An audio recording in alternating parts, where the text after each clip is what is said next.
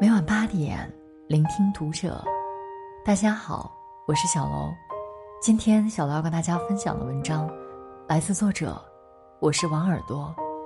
那个吃外卖等死的昆明老人，揭开了人到晚年最后一层遮羞布。当你老了，靠谁养？关注读者微信公众号，和你一起成为更好的读者。每个人都会老去。今天我想聊聊养老这件事儿。起因是在蓝字计划那儿看到了一个真实的故事。事情发生在去年年初，昆明西南方向有一座即将拆迁的破旧老楼，七十多岁的张爱华就住在这栋老楼里。和堆积如山的上百个外卖饭盒一起生活，新冠肺炎肆虐，无法出门，他听力几乎丧失，又摔断了股骨，一跤跌成了失能老人。一开始，小儿子每隔两天就会过来给他洗澡，顺带着做好两天吃的饭菜放在冰箱里。后来疫情没法出门，小儿子去的次数减少。每次做好饭菜就堆在冰箱里，交代张爱华省着点吃，多匀几顿。渐渐，小儿子不去了。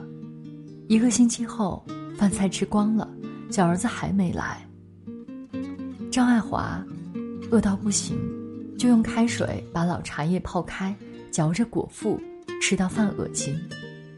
也就是那时候，张爱华收到了自己人生中的第一份外卖。是小儿子给他点的。第一次吃到外卖，饿了几天的他特别满足。外卖成了张爱华的救命稻草，只是这根稻草也开始逐渐下沉。两个儿子轮周给老母亲点外卖，一开始是每天两份，两个月后变成一次送三四天的分量，因为儿子们发现这样可以节省配送费。一面是不断闯进来的外卖盒，一面是已经坏掉的冰箱。气温回升时，张爱华的家里已经成了腐烂发臭的垃圾堆。吃了一年这样的外卖之后，张爱华几近崩溃。他感冒发烧，想让小儿子过来。然而同在昆明的小儿子用外卖给他买布洛芬，他长褥疮。又是外卖送来了一支消炎药膏，吃到了外卖的甜头，哪怕疫情已经缓解，两个儿子几乎再没踏进过母亲的家门。张爱华说：“他们就是想我死，早早点死了，这个房子拆迁，他们就能拿到钱了。”而在儿子们口中，生活困难，难以抽开身去照顾老人，还有自己家要养。是他们不去看望母亲的借口。在更多经济窘迫的家庭里，外卖成了远程赡养最方便的手段。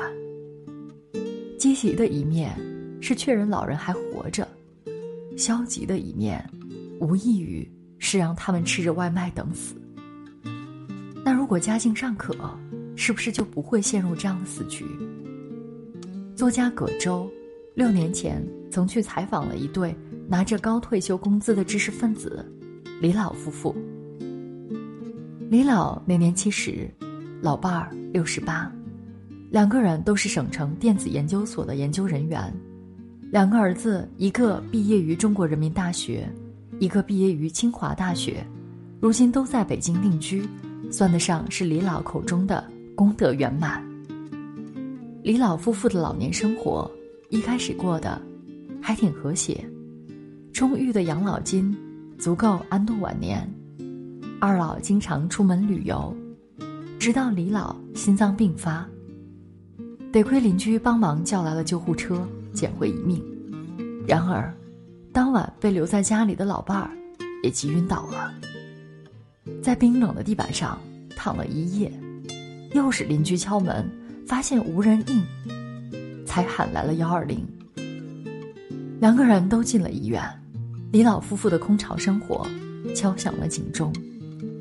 他们不是没想过和孩子生活，儿子们各自在北京的房子都有一百五十平左右，除了一家三口，也足够老两口去住。可谁也没有主动开口，他们光是照顾自己的小家，就已经每天忙得脚不着地。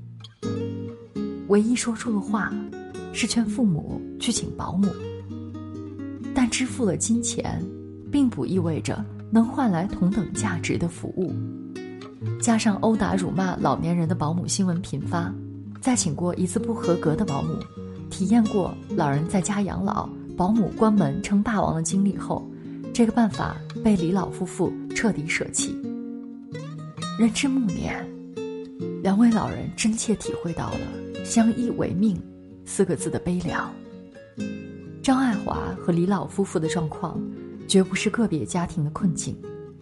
如今这个时代。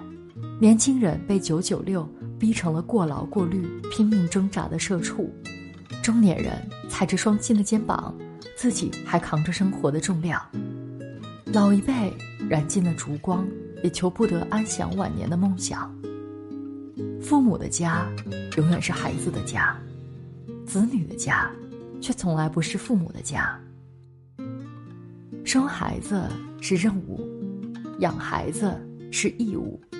靠孩子是错误。每个人都在为生活围剿，孝顺不再关乎个人的品格，而是早已成为一种奢侈品。那当我们迎来老去的那一天，会是怎样的场景？主持人梁继章曾对儿子说：“我不会要求你供养我的下半辈子，同样的，我也不会供养你的下半辈子。”当你长大到可以独立的时候，我的责任已经完结。今后，无论你坐巴士还是奔驰，吃鱼翅还是粉丝，都要自己负责。以前觉得凉薄，现在读来，实属明智。与其到老了再去央求孩子养活自己，不如从一开始就坦然而清醒的认识到，每个人都会孤独的老去。想起之前刷屏的广州七闺蜜，七位好朋友凑了四百万，提前二十年养老，赴了他们的三世之约。待我们老时，近郊山下，择一良田，建三两间房屋，种两亩菜，挖一鱼塘，瓜果飘香，微风拂面，皓月当空，繁星可见，水可漱。花可餐，云可邀。他们踏破了一百多个村庄，趟过十多条河流，终于在七人初次相遇的地方，找到了梦寐以求的家。房子位于广州近郊的南坑村，一栋三层半的毛坯房，经十个月的装修改造后，成了绿野仙踪式的别墅。纯白色的外观，七百多平的超大面积，还有面向稻田。春暖花开的全景式厨房和客厅，窝进沙发里，四周无边无际的绿野，直接洗刷掉都市的烦恼。屋里是景，屋外是诗。有的卧室是二百七十度的环绕式观景玻璃，白天沐浴着晨曦醒来，晚上盖着月光入睡。有的卧室直接搭边稻田，伴着繁星入眠，耳边。是蛙声一片。室外单独开辟出了游泳池，盛夏蝉鸣，便组织家庭聚会，好友、啤酒、烧烤、派对，在回忆里写下最美好的一幕。还有一座由竹子铺成的栈道，直通稻田中央的茶室，挂上帷幔，铺上摩洛哥风格的地毯，初春品茶。雪落温酒，赏月，又听风吟，观景，也关心。与其惦记着子女那被现实打得支离破碎的孝心，不如自己成就自己一番天地。到了退休的年纪，约上三五好友，如此抱团养老，也是解放自己。日本还有专门做过一档节目，叫《七位一起生活的单身老人》。七位因不同原因单身、平均年龄达八十岁的老人，在十几年前提前买下同一公寓的不同单间，开启同居式养老。每间卧室都装有紧急呼叫机，想要独处时便独处，有急事时也可以按铃紧急呼叫。七个老人互相帮衬，互相照顾。虽然没有伴侣和孩子，也照样活得轻松肆意。白岩松有句话，我觉得挺有道理。他说：“我们注定是孝顺父母的最后一代，被儿女抛弃的第一代。”趁现在腿脚还能动弹，还能自己做主，就赶紧为未来做好准备，提前给自己的晚年预留一份尊严。这准备，第一个是钱，第二个是观念。财务自由是所有自由的基础，观念豁达是余生幸福与否的指向标。广州七闺蜜，各自都有成熟的事业，世界各地。想飞就飞。日本那几位老人，也都有着不错的经济条件。七十八岁的杏子奶奶，曾是 NHK 电视台的播音员；八十七岁的田石奶奶，是有四十年工龄的企业宣传部负责人。其他几位同样也是在年轻时就打拼出了坚实的经济基础。他们的阅历和气度，支撑着自己坦荡面对即将到来的死亡。这样有尊严且体面的度过余下的人生，一定建立在金钱之上。老去是每个人都要面对的阶段，但优雅的老去只是一部分人的特权。现实依旧骨感，在该拼搏的年纪，别停下脚步；在该奋斗的时候，别选择安逸。人生就是这样，耐得住寂寞。才能守得住繁华。也许没法活成最终期待的样子，但至少可以通过努力去无限接近设下的目标。毕竟，想要过什么样的日子，就得付出同等的汗水。人到中年，我们都被生活大卸八块，好歹在被困境击倒的时候，你还有就地躺下，看一眼星空的觉悟。忍不住幻想，自己的晚年，大概是在尽全力照顾好双亲后，剩点老本儿，过一段云游四方的日子，然后和老伴儿一起，走进早就有朋友入住的养老院。一切有形的事物都无法带走，一切无形的牵挂，自在人心。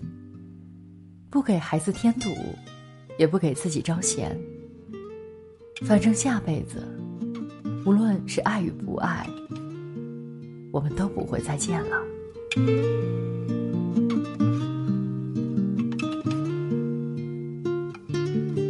本期节目到这里就要结束了，感谢大家的收听，我们下期再会。